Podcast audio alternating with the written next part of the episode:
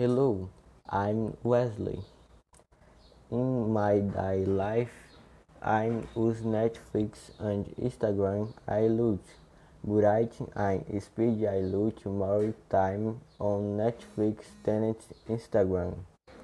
On Netflix, I watch series and movies at leisure, while Instagram is for interacting with friends and family at some time.